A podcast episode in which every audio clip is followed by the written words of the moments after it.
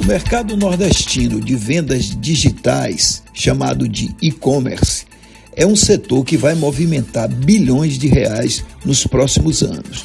E a Bahia precisa se preparar para liderar esse processo.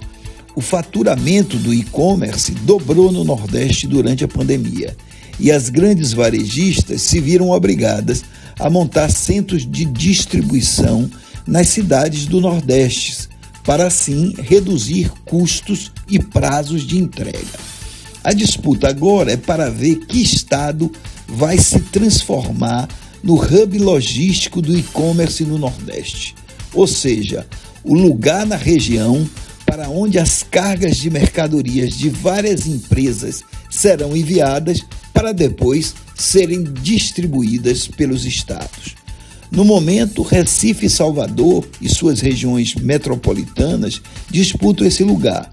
E embora a cidade pernambucana tenha a vantagem de estar no centro do Nordeste, a chamada Grande Salvador, que envolve a RMS Feira de Santana, também tem a vantagem de ter o maior mercado consumidor da região e está a meio caminho do Nordeste e do Sudeste. E a Bahia já atraiu o primeiro centro de distribuição do Mercado Livre, fora de São Paulo, que ficou localizado em Lauro de Freitas, e também o centro de distribuição das Casas Bahia, em Camaçari, e do Magazine Luiza, em Candeias. As lojas americanas também vão montar centros de distribuição na Bahia e em Pernambuco.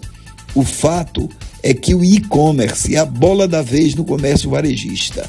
E, segundo a Associação Brasileira de Comércio Eletrônico, a região Nordeste vai fechar o ano de 2021 com um crescimento de 28%, bem acima da média nacional.